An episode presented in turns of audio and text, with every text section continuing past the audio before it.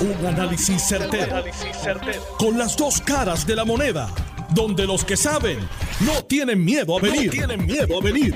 Esto es el podcast de Análisis 630 con Enrique Quique Cruz. Jueves 22 de septiembre del 2022. Tú estás escuchando Análisis 630. Yo soy Enrique Quique Cruz y estoy aquí de lunes a viernes de 5 a 7. Me acaban de dar una información que la suministra DACO, el secretario del DACO, el licenciado Dan Rivera, donde dice, importante, el llenadero de Bocay en Yabucoa ya se energizó. El terminal que estaba trabajando a un tercio de su capacidad podrá retomar el ritmo normal de despacho de combustible. Esto agilizará la distribución en toda la isla, pues estará trabajando a razón de 24 horas hasta que la situación se normalice. DACO informa. También otra información que acaba, esta, esta no es buena, esta no es tan buena. Eso del llenadero de Yabucoa va a ayudar a agilizar la distribución de diésel, pero sin embargo entiendo, entiendo que el gobierno tiene que establecer un plan para el diésel para los hospitales y los centros de primera ayuda, sean públicos o sea privados. No estoy diciendo que los regalen, necesitan ayuda. Los hospitales, al igual que hoteles, hay hoteles y yo no sé qué está pasando aquí. Aquí la gente como que se fue de vacaciones. O sea, yo no entiendo esto porque estas son cosas que ya se hicieron anteriormente. Hay hoteles que tampoco tienen suficiente combustible y están a, en, oscuras. Yo aquí, yo no sé. Yo no sé. La gente como que está viendo mucho Netflix y se le olvida que tienen que trabajar. Esto que les voy a mencionar ahora, AES, es la planta de energía en Guayama, dice lo siguiente, esta noticia no es buena, pero vamos a ver. Durante el proceso de arranque de nuestras unidades de generación se presentó una interrupción temporal en la línea de transmisión de Yabucoa, lo que causará un retraso en la entrada de nuestra unidad 1 y esto retrasa el comenzar la energización de Puerto Rico. En línea telefónica porque lo que nunca se retrasa son los amigos del fraude. Y en línea telefónica tengo al ex Special Agent in Charge de Puerto Rico y en las Vírgenes para el FBI, Carlos Case. Carlos, buenas tardes, bienvenido a Análisis 630, muchas gracias. Buenas tardes, Quique, gracias por la invitación. Un cordial saludo a la escucha de Análisis 630. Bueno, eh, hoy sale una información en, en el periódico El Nuevo Día.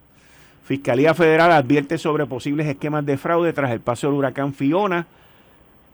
Esto significa que hay gente que ya se ha comunicado con las autoridades federales, y interpreto yo esto, y le han dejado saber que, que, están ocurriendo cosas. Hay varios convictos alcaldes hoy, convictos alcaldes hoy, que durante el huracán María se ensuciaron las manos y ya están fritos por ahí.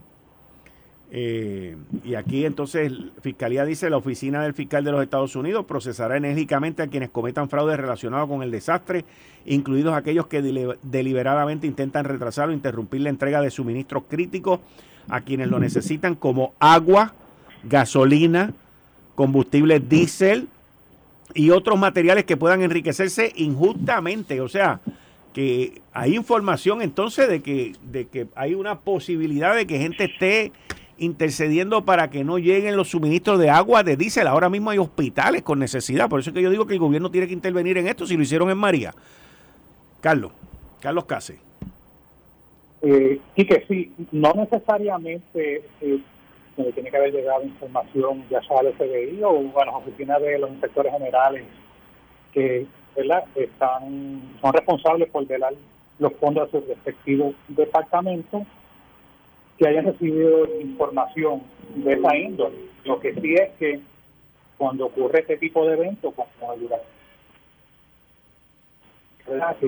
que, a Puerto Rico le van a asignar billones ¿verdad? de dólares en, Para, para la reconstrucción de Puerto Rico en las distintas áreas, pues es de esperarse de que eso, de que el fraude vaya, vaya a suceder en alguna medida.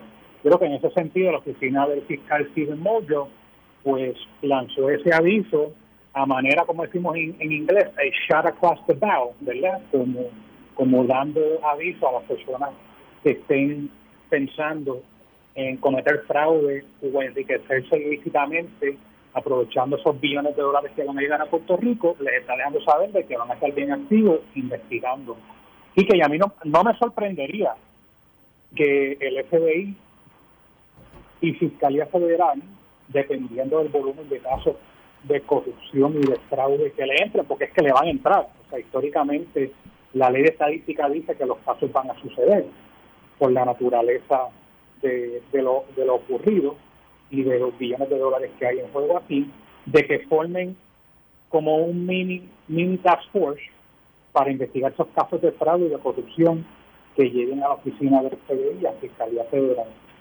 No necesariamente tienen que traer a gente de afuera de otras oficinas del FBI, aunque eso puede suceder, pero pueden, el, director del FBI en Puerto Rico, en este caso José González, que es el que está salvo en este momento, podría tomar la determinación de sacar a gente de otros programas investigativos y ponerlo a, investigar casos de fraude y de corrupción en unión a, a, ese mini, mini task force, por lo menos a corto y a mediano plazo. Así es que eso es algo que yo de vislumbro que podría pasar.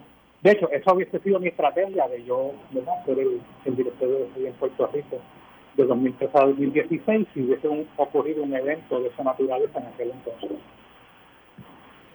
Yo digo, tú fuiste, estuviste a cargo de las oficinas del FBI aquí en Puerto Rico, también fuiste subdirector, viviste varias tormentas, viviste varios desastres aquí y fuera de aquí, pero yo todavía en mi mente lógica, lógica, porque es lógica, y yo sé que los criminales no actúan con lógica, pero yo todavía me pregunto cómo hay gente que se creen que pueden ser invisibles y que no los cojan.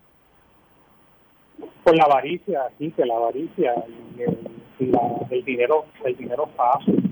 Aquí tú vas a ver, y a mí no me sorprendería si eventualmente hubiéramos casos de fraude y corrupción en lo que es el recorrido de escombros, que ese es el fraude clásico cuando ocurre este tipo de este tipo de situación, ya sea porque los contratistas se ponen de acuerdo con los alcaldes, los representantes de los alcaldes, para sobrefacturar y pagar un, un kickback, ¿verdad? Ese es el clásico que hemos visto a través de los años, o los mismos contratistas sobrefacturando, sabiendo de que el gobierno federal, en este caso FEMA, muchas veces paga esa factura sin, sin mucha revisión y mucha, mucha inspección. Lo que pasa es que a la larga esos casos salen, salen a la palestra pública, se investigan y se procesan criminalmente a las personas responsables. Ok, o sea que esto es algo que es recurrente entonces, esto es impresionante. Hay varios alcaldes hoy convictos que fueron ahora arrestados en los pasados meses, en los pasados años, en el pasado año, que comenzaron sus, sus actividades ilegales y de corrupción con, con el huracán María. Y que discúlpame, que es que se me fueron los earbuds y no te estaba escuchando. Repite. Que hay varios alcaldes convictos eh, que fueron arrestados el año pasado, que comenzaron sus actividades ilegales con el huracán María.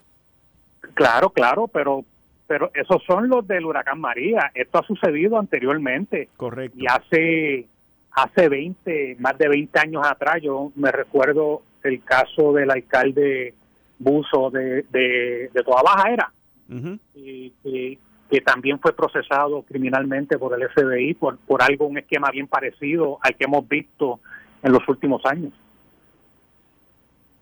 Eh, es impresionante pero, pero, pero lamentablemente todavía continúa sucediendo. Yo recuerdo cuando estaba María, que Douglas Leff, que estaba en aquel momento como que fue el que te reemplaza, o sea, cuando tú te vas, él es el que viene por en, sustitución tuya. Douglas Leff, este, me acuerdo que se tiró para la calle con los agentes federales, con los empleados federales a ayudar y ahí él viene y nos deja saber de que están viendo, la gente se le acercaba y le decía sobre actividad sospechosa y mira lo que pasó después. Claro. Por la cual nosotros en Puerto Rico estamos sufriendo por el, la falta, falta de necesidades como lo es la luz y el agua, a cinco años de María, reducción a un te estoy oyendo entrecortado. Te estoy oyendo entrecortado. Te estoy oyendo entrecortado. ¿Me ah, te estoy oyendo entrecortado. Es que tengo mala recepción donde estoy. Ok, pues ahí está. Dale. Eh, y pues, lo que te estaba diciendo era que ahora mismo estamos careciendo de, agua y luz en muchos sectores de Puerto Rico, por no decir prácticamente Puerto Rico entero, por lo menos en lo que es el servicio de electricidad. Y es que los fondos de reconstrucción de FEMA pues han sido desembolsados por FEMA por cuenta gota, por la burocracia adicional que se le ha añadido por los problemas de corrupción que han habido tradicionalmente aquí en Puerto Rico, donde FEMA pues, ha impuesto uno, unos requisitos, documentación adicional para hacer su, asegurarse y asesorarse de que la, esa reclamación, esa factura que FEMA va a pagar sean, sean correctas y, y, acorde a, al trabajo que se hizo. Ahora, eh, hay algo aquí que a mí me llama la atención y me despierta una sospecha, específicamente por la situación que estamos viviendo, de que en, el comunicado de Fiscalía Federal de, de Muldrow, él hace un hincapié, y esto llama la atención, porque está apuntando específicamente donde dice la oficina del fiscal de los Estados Unidos procesará enérgicamente a quienes cometan fraude relacionado con el desastre, coma, aquí es donde viene la parte que es específica, incluidos aquellos que deliberadamente intentan retrasar o interrumpir la entrega de suministros críticos a quienes lo necesitan, como agua, gasolina, combustible diésel y otros materiales. O sea, el que pongan ahí agua, gasolina y combustible diésel, porque ahora mismo estamos teniendo una situación con los hospitales que tiene que ver con el diésel. Correcto. Sí, eso me dice que posiblemente, como tú dijiste al principio del programa, ya han recibido información de esa naturaleza y el fiscal mutuo pues está lanzando esa advertencia, dejándole saber a las personas que pueden estar envueltas en esto, se va a investigar y procesar criminalmente hasta las últimas consecuencias. Muy bien. Carlos Case, muchas gracias. Gracias a ti, Kike. Buenas tardes. Buenas tardes. Ahí ustedes escucharon al ex Special Agent in Charge, Carlos Case. Y, y es un flashlight. Es una bola de fuego.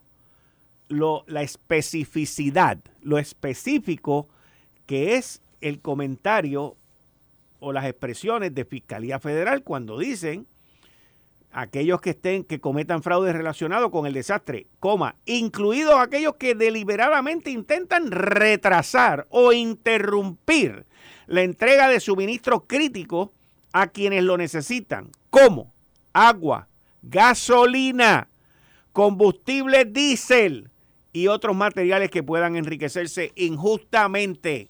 Algo está pasando entonces.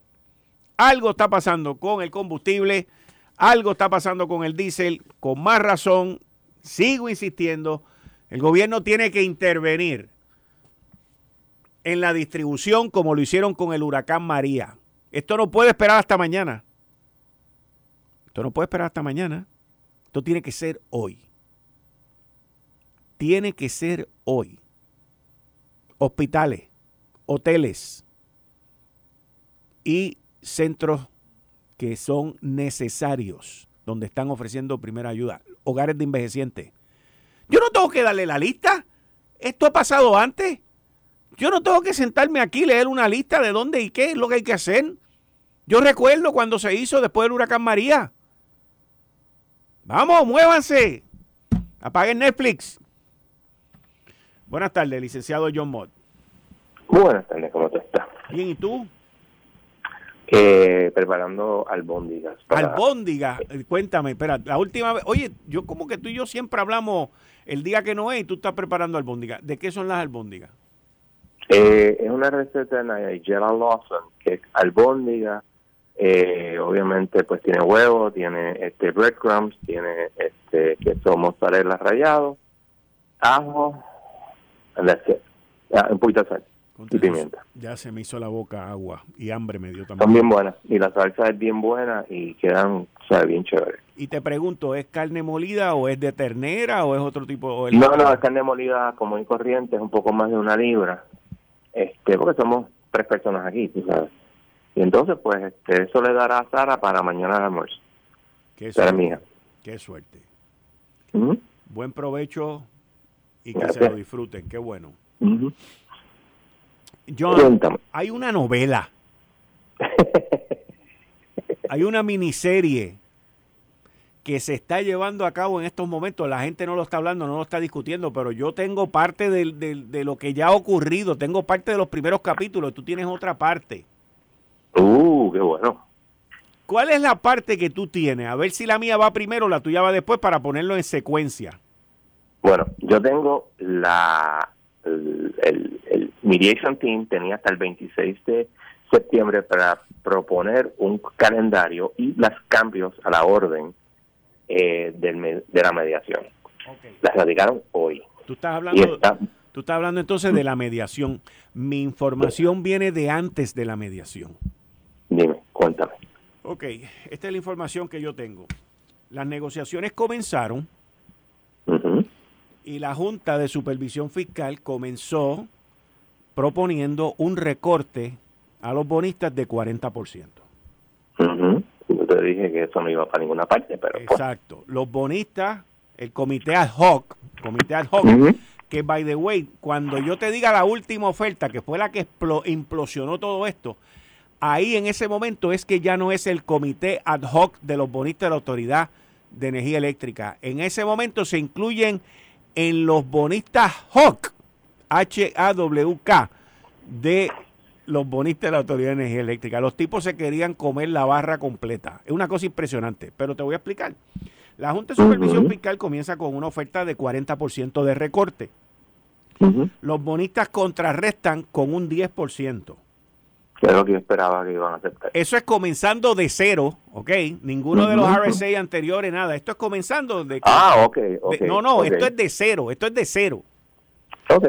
Entonces, la Junta de Supervisión Fiscal le viene con una contraoferta de 35% de recorte, pero, pero, para que sobre un poquito más de dinero, le proponen el sacar el sistema de retiro de la ecuación y proponen establecer un fondo como hicieron con el gobierno central. y, consiguiendo el dinero, creo que eran que empezaban con 200 millones y empezaban así todos los años para pagar las pensiones de... O sea que eh, separan el sistema de retiro de, de la ecuación y a la misma vez ofrecen un 35% de, de, recorte. Aquí es donde explota la, aquí es donde explota la cosa porque la Junta de Supervisión Fiscal entendía que bajo esos números pues era mucho más apetecible la oferta. Los bonistas entonces vienen con una oferta de 15% de eh, recorte. me perdona aquí que pero eso es incompatible con lo que apareció en EMA EMA es, el, si tú sacas el sistema, ay, me voy la palabra para esto, municipal de bono. Ellos presentaron, se presentó la oferta que hubo en julio, y la oferta que hubo en julio de los bonistas es mucho mejor que eso. Yo te estoy diciendo dónde fue que esto explotó. Bueno, no sé, pero yo te puedo decir que la oferta que hubo en julio, no estamos hablando en septiembre, o hubo una, una, un, un, el 13 pero esto es un documento que se presenta oficial. ¿Y cuál fue la oferta que presentaron los bonistas? Eh, si mal no recuerdo, era como un 60%. Lo que pasa es que la Junta quería que bajaran a que solamente hubiera un máximo de 2 puntos algo centavos por, digo, según el documento que se radicó, eh, 2 puntos algo centavos por kilovatio hora. Tú sabes que originalmente en el ABC era empezando con 2.7 y subía a 4 puntos algo. 4.5. Ahora, el, RSA, el RSA iba, aquí donde explota la cosa, el RSA iba a 30 años, ¿correcto? ¿Eran 30 o 35 años? Sí, 30 años. 30 años, bueno. ok. Los bonistas vinieron con su última oferta y dijeron, bueno, nosotros aceptamos recorte, pa, pa, pa, pero entonces vamos a hacer el deal a 70 años. Wow. Y ahí fue donde explotó la cosa y dijeron, no, no, no, aquí no vamos a, bueno, están en no speaking terms. A mí eso me parece que es contrario a lo que da a entender la, la, la, moción de los mediadores. Te explico. Sí, es muy probable que estén en non-speaking terms porque los mediadores quieren hacer la mediación hasta diciembre de 31 con una extensión de 30 días. Que sería hasta enero, estamos hablando de cuatro meses. Lo cual cuando tú tienes gente que no te habla, pues tiene sentido. Por otro lado, también te dicen y quieren que, eh, de hecho, que la Junta contrate, le sugiere en, en, la, en la moción que le ponen a, la juez, que la juez diga que es un, they're highly encouraged, que altamente recomendable que, que contraten un experto en financiamiento de reestructuración, lo cual es muy sorprendente porque tú sabes que la Junta tiene 20 mil este, peritos, lo cual quiere decir que al mediation team no le convence los peritos de la, de la Junta. También le dicen que haya un solo mediador, lo cual parece que hay demasiados cocineros en, la, en el guiso, y que ese mediador mantenga a todos los miembros de la Junta bien informados. O cual me dejó también que la Junta tiene que, eh, eh, dice así específicamente, o sea, la Junta tiene que, que proveer más información económica y que todo, y que se tiene que poner en un en un room, o sea, obviamente en un, en un, en un cloud, donde hay acceso a todas las partes. Lo cual a mí me dejó como que, wow, ¿qué es esto?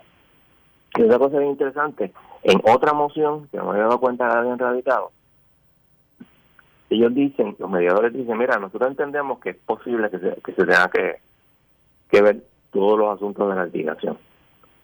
Pero en un footnote, que es el footnote número 4, dice específicamente que entiende que sería útil que se, el asunto de la desestimación de la quiebra y el non-recourse bond, o sea, básicamente el, si tienes gravamen o no, se vean al mismo tiempo porque eso puede resolver y acelerar el resolver el caso.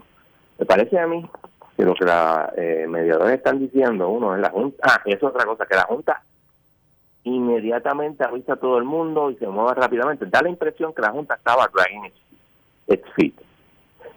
lo cual me sorprendió, pero está ahí.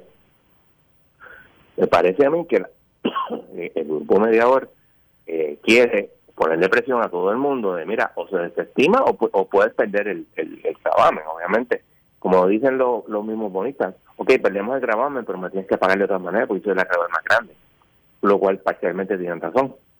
Por otro lado, la desestimación de la quiebra es un, es un problema bien grande. Que yo creo que la juez va a conceder por lo menos hasta diciembre la, la, mediación.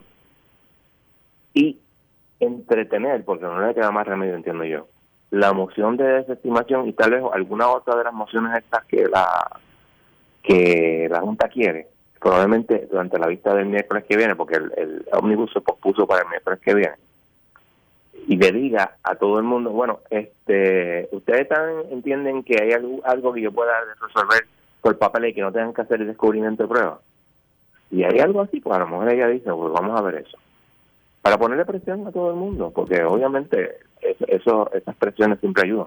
Ok, pues vamos a continuar atentos con el tema. Mientras tanto, te, te, dejo saber que hay gente dentro de la cuenta de Twitter que están pidiendo que publique la receta de las albóndigas. Eh, el problema que yo tengo, bueno, le voy a tratar de ver si lo hay, si la hay en internet, porque yo tengo un libro y si, la, publico, o sea, un copyright infringement.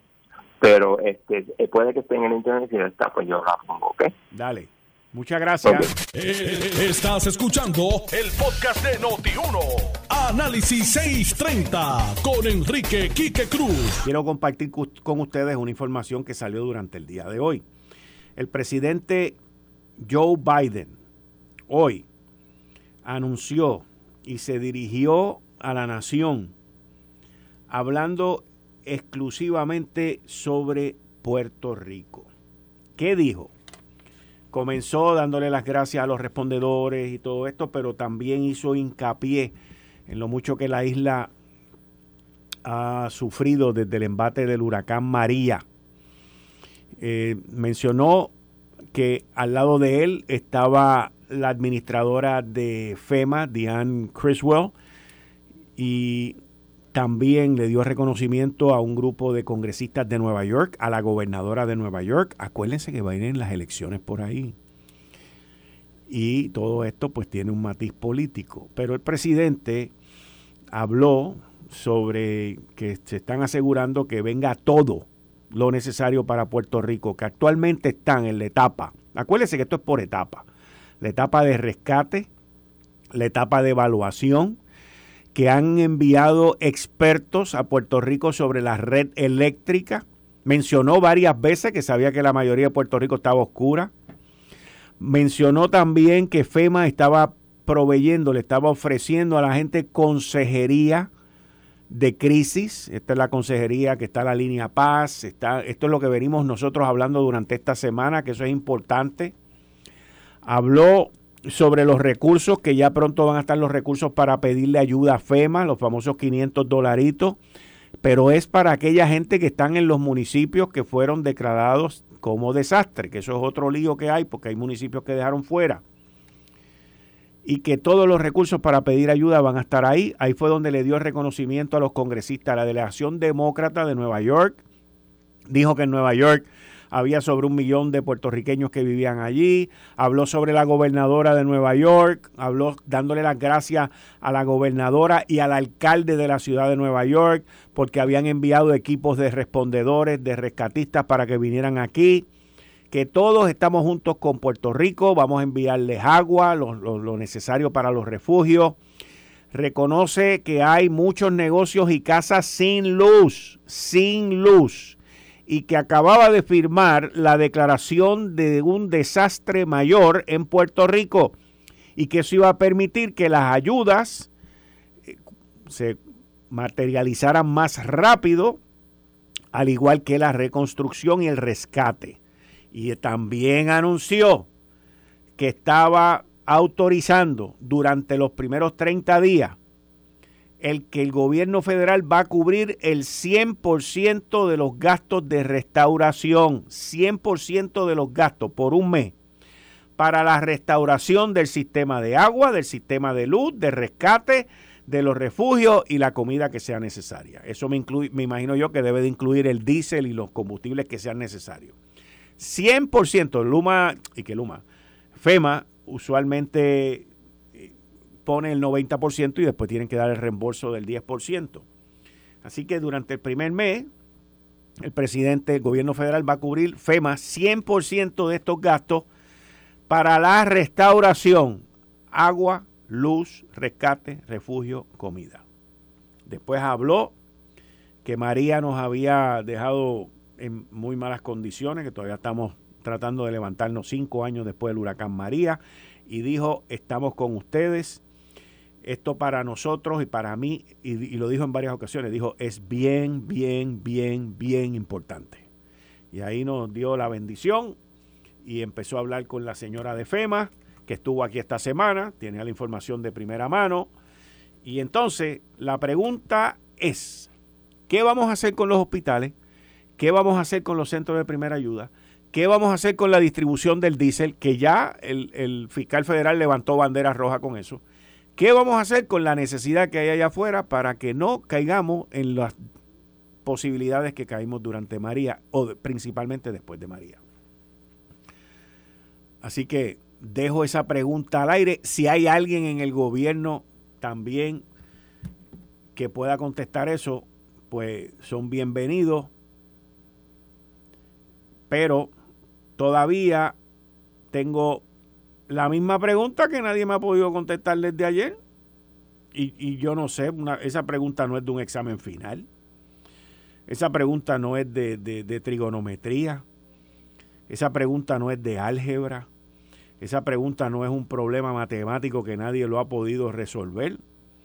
¿Alguien me podría decir dónde está el ingeniero Francisco Berríos Portela, el secretario auxiliar de la Gobernación para Asuntos Energéticos?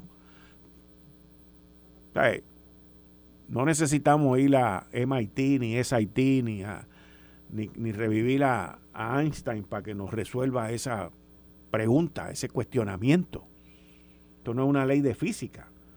Bueno, físicamente me gustaría saber dónde está el ingeniero Francisco Berríos Portela, secretario auxiliar de la gobernación para asuntos energéticos. Bueno, nada, una pregunta sencilla. Ya han pasado 24 horas desde que hice la pregunta ayer y todavía nadie sabe. Pero es por saber. Tengo interés. Dani Hernández, buenas tardes. Bienvenido como siempre los jueves aquí en Análisis 630.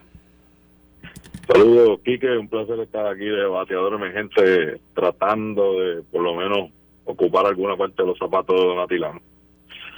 Tú has estado por el área sur. Eh, Correcto. Háblame, si me podrías describir municipio por municipio, qué es lo que tú has visto, qué es lo que está pasando, qué es lo que se necesita.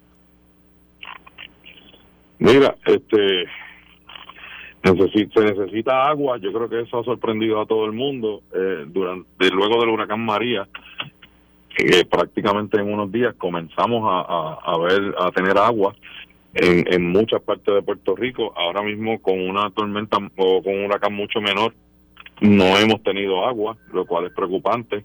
El asunto de los generadores, ¿verdad? Este preocupa a los alcaldes en el sentido de que el, la autoridad de acueducto alcantarillado no se preparó para un evento que pudiera ocurrir como este o quizás más grande y tener al menos algunos generadores que suplieran las comunidades más importantes que muchas de ellas se suplen de pozos que, no necesitan que, que, el agua vaya a una planta y de ahí ser transmitida este, o transportada a otros pueblos. Son pozos que están en las mismas comunidades y que por falta de generadores la gente no tiene agua. Y, y yo creo que eso, pues sinceramente es vergonzoso. Hay muchos alcaldes que sí se prepararon, aun cuando tengo que decir que no es su responsabilidad, pero se preparan porque la gente les pide, ellos tratan de, de resolver esos asuntos, pero Acueductos ha fallado malamente. Y, y, y eso en los municipios del sur, por ejemplo, que se podría entender, ¿verdad? Yo tengo mis cuestionamientos, pero se podría entender que la luz se tarde en llegar, por lo menos el agua debería haber estado llegando, comenzar a llegar ya y eso ha sido demasiado lento. Y el hecho de depender de energía eléctrica, pues no excusa el que no se hayan tenido generadores en los sitios para poder suplir esa, eh, eh, ¿verdad? esas eventualidades. En el caso de Salinas eso es crítico, por ejemplo. En Salinas es un municipio pobre, este, con muchísimos habitantes y con un presupuesto bien reducido. Al igualmente en Adjunta los derrumbes siguen ocurriendo.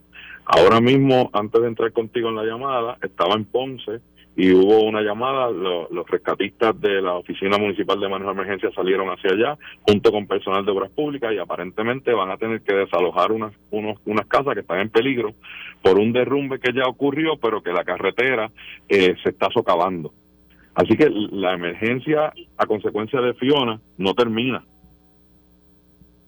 Y yo creo que eso es algo que debemos ver nosotros que debemos que debemos tener presente y que debemos eh, realmente trabajar con eso. A eso es a lo que se supone que el gobierno se prepare. En María, la excusa permanente de parte de la, de la administración era que no había manera de estar preparado para un evento como María. Una cosa que no es una excusa aceptable porque para eso se preparan eh, los planes de emergencia. Sin embargo, ahora con Fiona, un huracán menor de una categoría más baja, que el, daño no fue por los vientos, sino más bien por lluvias, aunque han sido inundaciones catastróficas, pero sin embargo no se ha visto que hayamos tenido una preparación mejor para ser resilientes ante un evento como este. Y eso yo creo que es lo que realmente acaba con la paciencia de la gente, eso es lo que realmente exacerba los ánimos, eso es lo que lo que crea una ansiedad, porque entonces estamos a merced de que por cualquier cosa vamos a estar días y días y días sufriendo las consecuencias de no haber mejorado los sistemas y de no tener un plan efectivo para manejar estos asuntos. Por ejemplo, el caso de los combustibles, y que ¿por qué no hay combustible? Pues DACO estuvo de Media Tour desde ayer y hoy, todos estos días. No se preocupen que hay suficientes abastos, no se preocupen que no hay razón para que estén este, alterados, que hay gasolina para todo el mundo. Bueno, lo que pasa es que la gasolina en los tanques, la gente no la puede ir a buscar. Tienen que llevarla a la gasolinera para poder despacharla, al igual que el diésel. Entonces hoy estamos ante una crisis por falta de logística, de manejo, de planificación, de que el gobierno, al igual que nos pasó con María, nuevamente vuelve a fallar porque no tiene un plan para que la distribución de la gasolina no falle. Y yo creo que eso es vergonzoso, más allá de indignante, porque sin duda es indignante, es vergonzoso que nosotros tengamos hoy la noticia más importante de la tarde, sea que hay muchos supermercados que van a tener que cerrar simplemente porque no hay una distribución efectiva de combustible para que ellos puedan mantener sus generadores prendidos y la gente pueda acceder a sus víveres y a las cosas que necesitan. Entonces, ¿en qué país vivimos? Dani, lo que, lo que digo, yo entiendo tu punto y entiendo tu frustración y quizás el punto tuyo y eh, es más elevado porque has estado en, en, el área, has estado en la zona, has estado involucrado en todo esto, pero yo personalmente no creo que sea una excusa el decir que no estábamos preparados para María, porque nadie estaba preparado para eso. Los japoneses no se pueden preparar para un tifón y les pasa por encima y los arropa. Y en este caso de, de, Fiona, eh, honestamente te digo, o sea, nadie esperaba el volumen de agua y la reacción y la destrucción del agua que ha habido. Ahora, habiendo dicho eso, que no es una excusa, en ninguna de las dos situaciones es una excusa una vez el, evento pasa, en María se cometieron muchos errores, definitivamente, una vez el evento pasó, pero evitar o prepararse para un evento como ese, no hay manera. Es como si nosotros entonces le dijéramos a la gente del sur, ah, a ti lo que te pasó con los terremotos fue que tú no te preparaste. No hay manera de prepararse para eso tampoco. Bueno, si construyes la casa de una manera y la construyes de otra, pues eso sí, pero si tú vives ahí por 30 años, nunca ha pasado nada y de momento la tierra empieza a temblar, pues te, te fuiste a ajuste. Ahora, lo del diésel, pues para eso sí, hay que prepararse. O sea, ya estamos en un quinto día. El quinto día, o sea, aquí se establecieron unos sistemas para mover el diésel en, después de María. Eso debe haber estado implementado. Lo mismo para los hoteles, los hospitales. Pero yo como que veo aquí, hay, hay un grupo de gente como que está como que, como que de vacaciones yéndose para la casa. Te voy a decir una cosa, se molestan cuando les digo eso. Después de María yo tuve una discusión acalorada con un alto funcionario del gobierno de Ricardo Rosselló y le dije lo mismo. Le di, y tengo testigos que estuvieron allí. Porque él me dijo, no, porque no, yo llevo siete días trabajando aquí, de siete, de campana a campana, y me he reunido con esa persona cinco veces. Yo le digo, ese es el problema, que te has reunido con el tipo cinco veces y no has resuelto el problema. O sea, no me venga a decir a mí que te reuniste cinco veces con una persona para resolver un problema y estamos en la sexta reunión.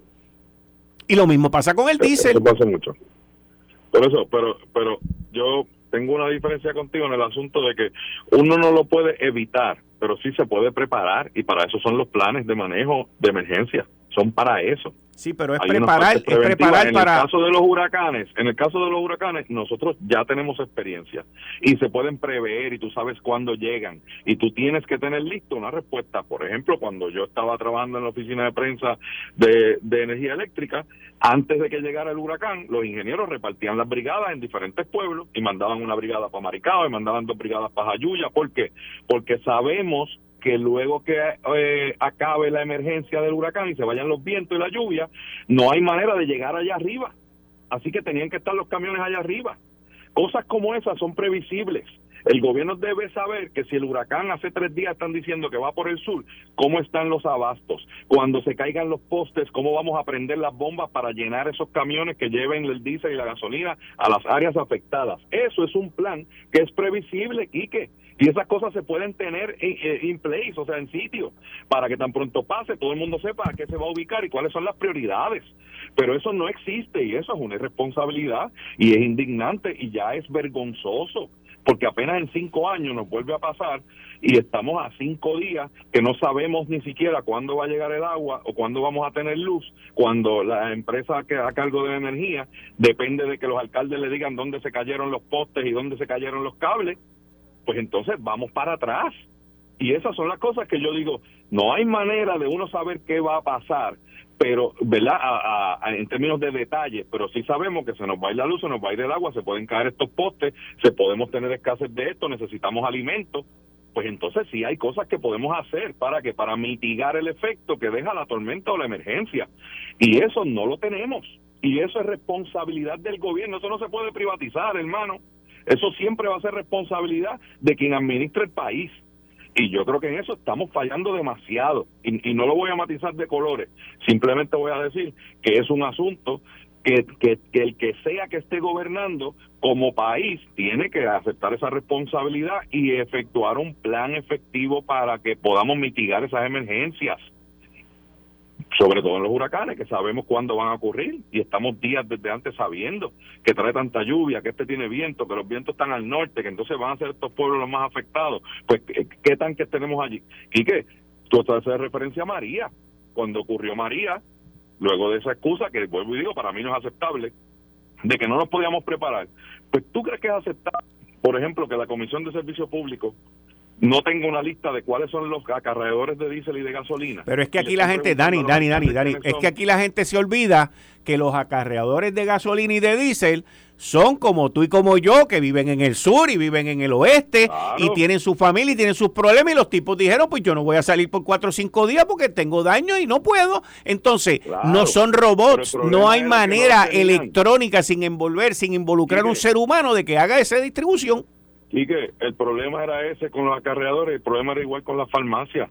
Todos los licenciados farmacéuticos, dueños de farmacia, estaban dispuestos a abrir. ¿Cuál era el problema? Que salud no sabía dónde estaban y quién había abierto y cuáles tenían inventario o no. Por eso había que hacerlo antes del huracán.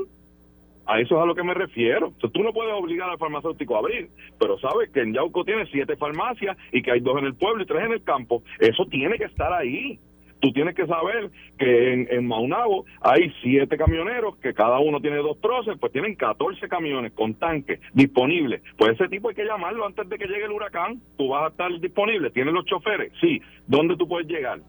Pues mira, muéveme seis. Pero es que si el tipo no puede porque tiene una emergencia y tiene una situación familiar, el tipo no se va a mover aunque tú sepas dónde vive. No, no, no, no, no, no, perdóname.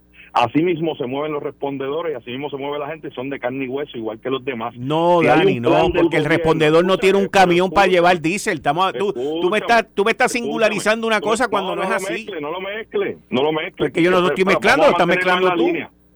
Vamos a mantenerlo en la línea. Tú estás hablando de que hay un inconveniente porque es un ser humano con familia que puede decidir no salir. Igual ser humano es el policía, igual ser humano es el... No, Dani, no.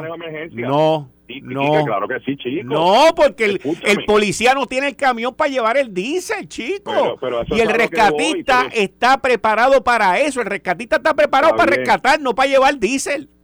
Quique, si tú hablas con los dueños de 20 camiones o de una compañía que tiene 40 camiones y dice, tú tienes cinco choferes que tú puedas destacar en Ponce y que pasen la emergencia allí, yo estoy seguro que los hay.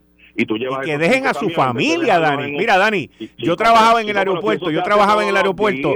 no, Dani, no, no, espérate. Mira, mira, yo trabajaba, yo trabajaba en una línea aérea y la costumbre en la línea aérea era que cuando venía un evento atmosférico, venían los gerentes y, y hacían camping allí y se quedaban allí y entonces yo, yo le decía que no, que yo me iba para mi casa. Porque ¿qué voy a hacer yo en el aeropuerto allí? Dime, ¿aguantar un cristal que no se rompa? No, hombre, no, yo me voy para mi casa. Se molestaban conmigo, pero mi responsabilidad en ese momento, que ya no eran los pasajeros, que no eran los aviones, la próxima responsabilidad de mi familia no es estar allí como una estaca para ver el próximo día el desastre que había allí. Con eso, Dani, tengo que interrumpir y, y, te veo ya mismo. Te, te, voy a llamar más adelante porque tengo un compromiso aquí, pero no te me vayas porque se van a comunicar contigo más adelante.